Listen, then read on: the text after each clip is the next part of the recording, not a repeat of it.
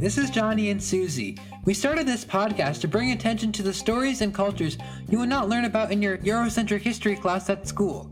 Our podcast will focus on the pre Columbian civilizations from different corners of the globe. In season 1, we will talk about pre Columbian Mesoamerican civilizations. We hope to make history digestible and engaging for listeners of all ages.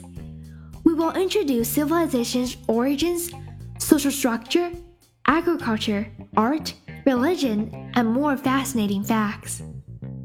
The goal of this podcast is to educate and celebrate culture. Before making this podcast, Susie and I knew so little about ancient Mesoamerican history and about all the dynamic and colorful cultures that existed prior to the arrival of the Spanish Inquisition because we never learned about them in school. We hope to ignite your passion for history beyond the classroom and that you embark on a journey of discovery. You will be amazed to find out that there is so much history you didn't know.